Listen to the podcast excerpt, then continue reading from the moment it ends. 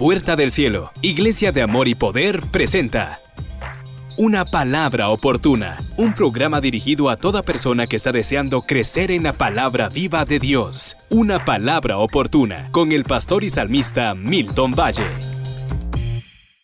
Qué bendición saludarle. Soy el pastor Milton Valle. En cualquier lugar que usted me escucha del planeta, es un honor poder compartir con usted esta palabra y declarar que lo mejor de Dios está por venir a su vida que Él hará maravillas en medio de nosotros, los que confiamos en Él. Espero que haya podido ver mi mensaje anterior. Si no, bienvenido, bienvenida. Después puede verlo. Pero quisiera de la segunda parte de este sermón, señales antes del fin. Es la segunda parte hoy. Y qué bueno saludarle. Agradeceré que usted me reporte su sintonía, en qué lugar me ve, está con su familia. Número dos, también que comparte esta palabra con sus amigos sus amigas para que más personas también estemos al tanto de este hermoso y poderoso mensaje. Señales antes del fin, segunda parte. Vamos a las escrituras. En Mateo capítulo 24 y el versículo 3. Mateo 24, versículo 3. La palabra dice, y estando él sentado en el monte de los olivos, los discípulos se le acercaron aparte. Otra vez y estando él sentado en el monte de los olivos, los discípulos se le acercaron aparte diciendo, dinos, ¿cuándo serán estas cosas? ¿Y qué señal? Subraye eso. ¿Y qué señal habrá de tu venida y del fin del siglo? Respondiendo Jesús les dijo, mirad que nadie os engañe. Y luego da varias cosas. En el verso 10 dice, muchos tropezarán entonces y se entregarán unos a otros y unos a otros se aborrecerán. Otra vez, versículo 10 de Mateo capítulo 24. Muchos tropezarán entonces y se entregarán unos a otros y unos a otros se aborrecerán. Así que otra de las señales de los últimos tiempos, esta segunda parte de sermones, hablo de la polarización. ¿Qué es la polarización? La polarización es el sentimiento que hoy en día está en nuestra sociedad, donde vemos la gente contrariada, algunos por asuntos políticos, otros por asuntos religiosos, deportivos, familiares. Hay mucha polarización. ¿Qué quiere decir eso? Ha, habido un aumento fuerte en la intolerancia en las personas, pero también en la violencia. Déjenme ver esto siguiente. Estadísticas, por ejemplo, en siete países de América Latina y el Caribe. Estoy hablando de Panamá, por ejemplo, Venezuela, El Salvador, Trinidad y Tobago, Brasil, Guatemala y Colombia. Revelaron que el homicidio en estos países es la principal causa de muerte, superando las muertes por accidentes de tránsito y enfermedades no transmitibles. Por ejemplo, Estados Unidos, por otro lado, tiene 57 veces más tiroteos en escuelas que el resto de las naciones poderosas. Hablamos del G7. Más de 300 tiroteos del año 2013 hasta nuestra fecha. Es un promedio de un tiroteo por semana en los últimos años. Hablo en escuelas. Es fuerte lo que está pasando. Hay una polarización hay gente que está odiándose el uno al otro.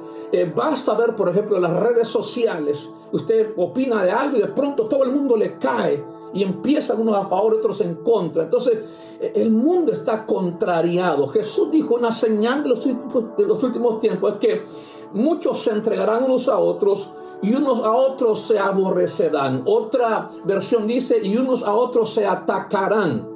En Mateo 10, 21, Jesús hablando de estos últimos tiempos decía, repito, Mateo 10, verso 21, el hermano entregará la muerte a su hermano, el padre al hijo, y los hijos se levantarán contra los padres y los harán morir.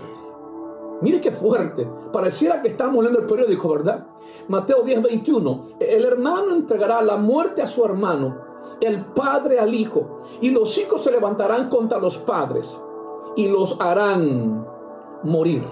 Qué tremendo lo que Jesús está hablando. Pareciera que estamos abriendo el periódico hoy en día. Usted sabe que es común. Basta ver la televisión, los periódicos, las redes sociales para ver, para leer, para asombrarnos. Como un padre mata a su hijo, como un hijo mata a su padre, como eh, eh, vemos, y, y en algunos países poderosos es por herencia, pero en países de escasos recursos, en realidad es por odio, es por contrariedades.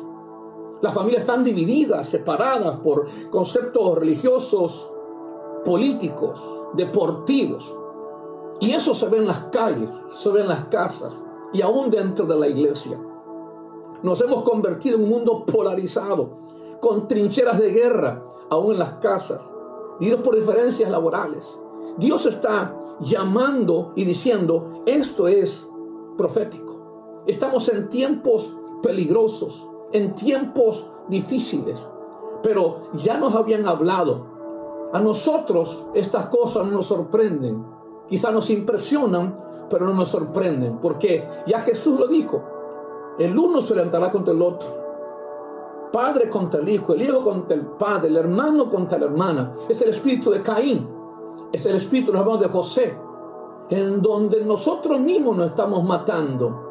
Que Dios nos guarde para que nuestras casas y familias estén protegidas de este terrible virus que está afectando las familias, las ciudades. Una segunda señal en esta segunda parte de sermones es Mateo 24, verso 11. Jesús dijo estas palabras. Repito, Mateo 24, versículo 11. Y muchos falsos profetas se levantarán y engañarán a muchos. Otra vez, y muchos falsos profetas se levantarán y engañarán a muchos. Repito otra vez, Mateo 24, versículo 11. Y muchos falsos profetas se levantarán y engañarán a muchos. Nunca como en este tiempo, damas y caballeros, estamos viendo falsos profetas, no solamente dentro de la iglesia, sino también en el mundo secular. Hay dos tipos de falsos profetas. Están, número uno, los que pertenecen a falsas religiones, que hablan falsas vanidades y muchos les están creyendo. Y dos, aquellos que están dentro de la iglesia verdadera, pero que falsamente están hablando en nombre de Dios. Repito, hay dos tipos de falsos profetas que podemos encontrar hoy en día. Los que pertenecen a falsas religiones, que están hablando falsas vanidades, y los que pertenecen a la iglesia verdadera, pero que dentro de ella están hablando vanamente en nombre de Dios. La iglesia está infiltrada, más de caballeros. Hay falsos profetas hoy en día en las congregaciones hablando disparates, hinchando el ego de la gente y tapando el pecado. Quiero volverlo a decir otra vez. La iglesia está infiltrada de falsos profetas que hablan disparates, hinchan el ego de la iglesia y tapan el pecado. Todo lo que viene es bueno y es cierto, debemos profetizar el bien de Dios, pero yo confronto el pecado. Ese es un falso profeta que conociendo el pecado lo tapa que sabiendo lo que viene, no lo dice al pueblo. Usted se asombrará conmigo. Voy a leer dos versículos que están en la palabra de Dios. Ezequiel 13:3, por ejemplo. La Biblia dice, así ha dicho Jehová el Señor. Asómbrese conmigo. Ezequiel capítulo 13, verso 3, para aquellos que escriben. Así ha dicho Jehová el Señor. Hay de los profetas insensatos que andan en pos de su propio espíritu y nada han visto. Dice el verso 6. Ezequiel 13:6, vieron vanidad y adivinación mentirosa. Lo repito otra vez. Vieron vanidad y adivinación mentirosa. Dicen, así ha dicho Jehová, y Jehová no los envió. Wow. Se paran dentro de la iglesia y dicen, así dice el Señor. Dice, y yo no he hablado. Ezequiel 22, 28. Dice la palabra. Sus profetas ocultan la verdad como quien blanquea una pared. Repito otra vez eso. Ezequiel 22, 28. Sus profetas ocultan la verdad como quien blanquea una pared. Profetizan vanidad y adivinan mentira, diciendo, así ha dicho Jehová el Señor, y yo no he hablado nada. Qué fuerte, ¿verdad? Ezequiel 22, 28, lo vuelvo a leer. Sus profetas ocultan la verdad, como quien blanquea una pared, profetizando vanidad y adivinando mentira, diciendo, así ha dicho Jehová el Señor, y yo no he hablado. Quizás hace mucha calor en su sala o el lugar que usted me ve ahora mismo, porque en verdad, vean la televisión, las redes sociales, Hay proliferación de falsos maestros, psíquicos, astrólogos. Ahora ya no se esconden brujos, hechiceros. Se ponen el nombre clarito, hablando vanidades. Y el problema es que muchos están siendo engañados, aún los escogidos. Damas y caballeros, Cristo viene pronto. Nos estamos matando entre nosotros. Las calles están llenas de violencia, de dolor, de sangre inocente y sangre también culpable. Dos, estamos vendiendo la verdad al precio más barato. Estamos inundados por todos lados de falsos profetas que hablan vanidades, que inflan el ego y esconden la verdad. Que Dios nos guarde para que nuestro espíritu esté presto, alerta, para no ser engañados. Tercera señal de los últimos tiempos, esta segunda parte de mensajes, está en Mateo 24, versículo 12. Jesús dijo, y por haberse multiplicado la maldad, el amor de muchos se enfriará. Otra vez, y por haberse multiplicado la maldad, el amor de muchos se enfriará, mas el que persevere hasta el fin, este será salvo. Quiero leer otra vez nuevamente, Mateo 24, versículo 12, nuestra tercera parte, tercer punto de esta señal de los últimos tiempos, y por haberse multiplicado la maldad, el amor de muchos se enfriará. Esto es interesante, ¿por qué? Porque la frialdad está afectando como un virus peligroso la iglesia. Note las redes sociales, todo el mundo en sus redes dice ser cristiano, todo el mundo dice ser creyente, pero sus acciones, sus fotografías, sus imágenes reflejan lo contrario. Otra vez repito eso, la frialdad nos afecta como un virus. Basta ver eh, eh, estado, basta ver las fotos, basta ver las imágenes que la gente sube para darse cuenta que es un perfil o falso o la persona que tiene ese perfil verdadero se ha extraído la verdad, se ha enfriado. La indiferencia, por ejemplo, el alejamiento, la falta de entrega para con Dios son parte de las características, cualidades que muestran la frialdad colectiva que afecta a la mayoría de la iglesia en el mundo actual. Tenemos mucha gente indiferente, mucha gente alejada, mucha gente falta de entrega. Todos van a la iglesia, todos se congregan, todos nos congregamos, pero a la larga, por su fruto se conoce el árbol. Si usted empieza a ver muchos creyentes que la palabra declara que con sus labios confiesan al Señor, pero con sus hechos le niegan. Que Dios nos ayude para poder ser de ese remanente que está guardando la venida del Señor.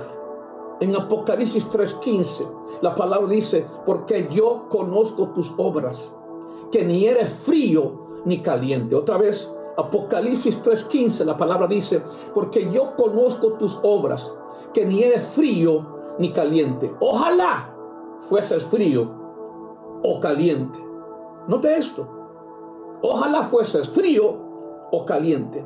Pero por cuanto eres tibio, ese término en el mundo espiritual no existe. El de en medio, el tibio, ese no existe. Pero por cuanto eres tibio, te vomitaré de mi boca. Lo que Dios está diciendo es defínete. Deja de claudicar ante los pensamientos. Hay algo interesante hoy en día que debemos hacer. Necesitamos ser gente de fuego. Necesitamos ser gente que ya no vive como tibio ni frío. Debemos levantarnos hoy en día. ¿Para qué? Para levantarnos en poder la autoridad. ¿Por qué? Porque la tibieza nos está alejando del Señor. La tibieza nos está alejando del Señor.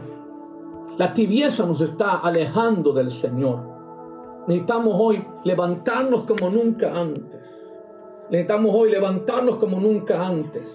En el nombre de Jesús, creemos firmemente la palabra. Que Dios está con nosotros. Creemos firmemente la palabra que nos está levantando para un tiempo de mayor gloria y mayor poder. Pero Dios quiere hoy en día operar en hijos de obediencia y no desobediencia. Debemos ser gente de fuego, gente que no vive como tibio, o como frío. ¿Por qué? Porque la tibieza debe estar lejos de nosotros y debemos estar listos, preparados para el retorno de nuestro Señor, el cual viene pronto. Entonces, la tercera señal en esta segunda parte del mensaje que Jesús nos habla es que por la maldad que se ha multiplicado, el amor de muchos se enfriará. Es impresionante ver mujeres casadas coqueteando con hombres solteros y casados.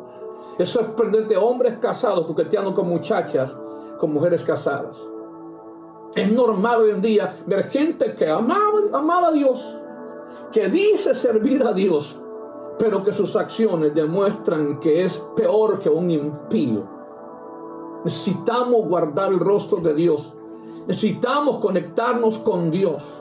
Necesitamos hacer obras dignas de arrepentimiento. Si no, el Señor vendrá y nos tomará por sorpresa. Este es el tiempo hoy de levantarnos. Una cuarta señal en esta segunda parte de los últimos tiempos. Estamos hablando hoy. Está en Mateo 24, verso 22. Repito, Mateo 24, verso 22. Dice la palabra, y si aquellos días no fuesen acortados, otra vez, y si aquellos días no fuesen acortados, nadie sería salvo. Otra vez, y si aquellos días no fuesen acortados, nadie sería salvo. Mas por causa de los escogidos, aquellos días serán acortados. Déjeme decirle algo. ¿Sabe usted que científicos de la NASA han confirmado un reportaje especial que aunque seguimos nosotros teniendo 24 horas en el tiempo, realmente son 16 horas del pasado. Es decir, aquellos que son como yo, poquito de la, de, la, de la edad media, en promedio, los años que vimos de niños, que eran normalmente de 24, hoy en día se han reducido a 16 de nuestra niñez. Quiere decir que la generación nueva, los millennials, algunos de ellos están experimentando una vida más corta. ¿No se ha fijado usted? A mí, por ejemplo, llego 10 años después de una iglesia que estuve hace 10 años y me dice, pastor, no ha cambiado nada. Bueno, probablemente puede ser que me cuido en mi alimentación y muchas cosas, pero también es que los tiempos se han acortado. Si usted saca cuenta, si ahora los días de 24 horas se han reducido a 16 reales, quiere decir que cada persona, en vez de tener 24, aparenta 16 años. Y usted va a poder sumar, me tiene 48, aparece 32, aparenta 32. ¿Por qué? Porque usted y yo estamos experimentando lo que Dios ha dicho. Ahora, pero como la gente quiere saber de ciencia, un mismo científico de la NASA llamado Richard Gross, él trabaja en el laboratorio de propulsión de la NASA en California, él dedujo que los tremendos terremotos que pasaron en, en Sumatra en el 2004, fue un terremoto de 9.1 grados, el terremoto de Chile en el 2010 de 8.8 grados, terrible por cierto, y el de Japón en el 2011, 9.1, que desató aquel tremendo tsunami, pudieron haber cambiado, escúcheme esto, la rotación de la Tierra y acortado la duración de los días en nuestro planeta. Por supuesto, los científicos siempre quieren separar de la Biblia sus conceptos y respetamos lo que ellos dicen. Lo que sí sé yo es que, más actual que este científico, nuestro Señor y Salvador, el científico más de todos los tiempos, dijo que en estos días serían acortadas las horas. Que no hay una sola persona que no reconozca que los días ahora se pasan rápidamente. De tal manera que usted no aprovecha la mañana. Si usted es de los que, no, los, los que duerme hasta tarde, difícilmente sus días serán largos. Hay que levantarse muy temprano para aprovechar esas 16 horas reales que estamos viviendo en día. El día ya no rinde. ¿Habrá alguien que levanta su mano en, la casa? ¿Habrá alguien que dice, amén, pastor? El Salmo 90, 11. Mire qué lindo David dice estas palabras. ¿Quién conoce el poder de tu ira y tu indignación según que debe ser temido? Otra vez, Salmo 90, verso 11. ¿Quién conoce el poder de tu ira y tu indignación según que debes ser temido? Dice el verso 12, y quiero que usted lo vea su corazón. Enséñanos de tal modo a contar nuestros días para que traigamos al corazón sabiduría. ¡Wow! ¡Qué tremendo versículo! Enséñanos de tal modo a contar nuestros días que traigamos al corazón sabiduría. ¿Qué verso es, pastor? Salmo 90, verso 12. Enséñanos de tal modo a contar nuestros días para que traigamos al corazón sabiduría.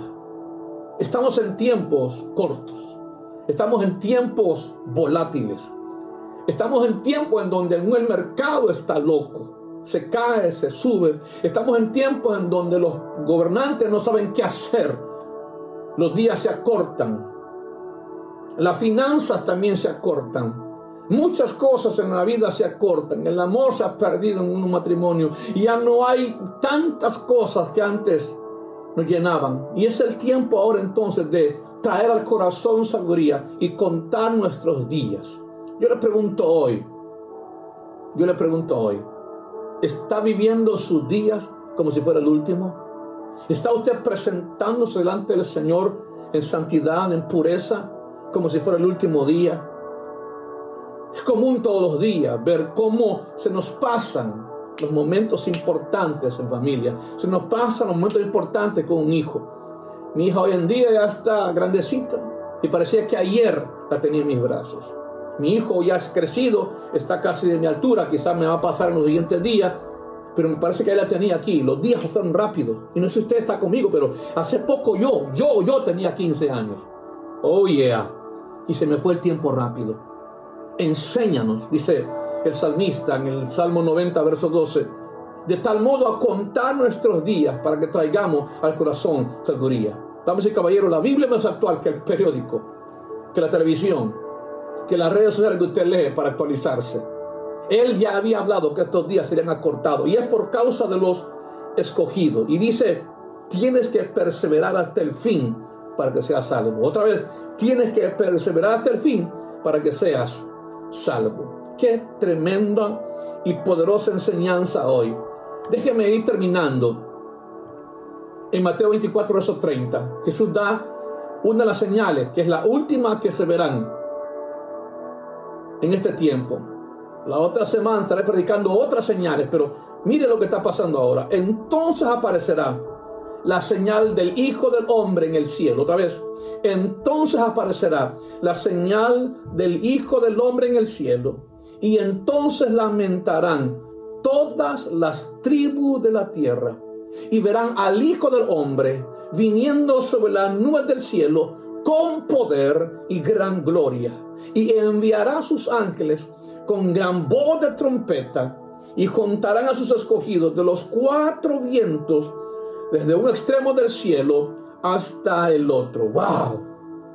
Ve esta quinta señal, este segundo sermón. Entonces aparecerá la señal, la mamá de las señales, del Hijo del Hombre en el cielo. Y entonces lamentarán todas las tribus de la tierra y verán al Hijo del Hombre viniendo sobre las nubes del cielo con poder y gran gloria y enviará a sus ángeles con gran voz de trompeta y juntarán a sus escogidos de los cuatro vientos, desde un extremo del cielo hasta el otro. ¿De qué está hablando aquí?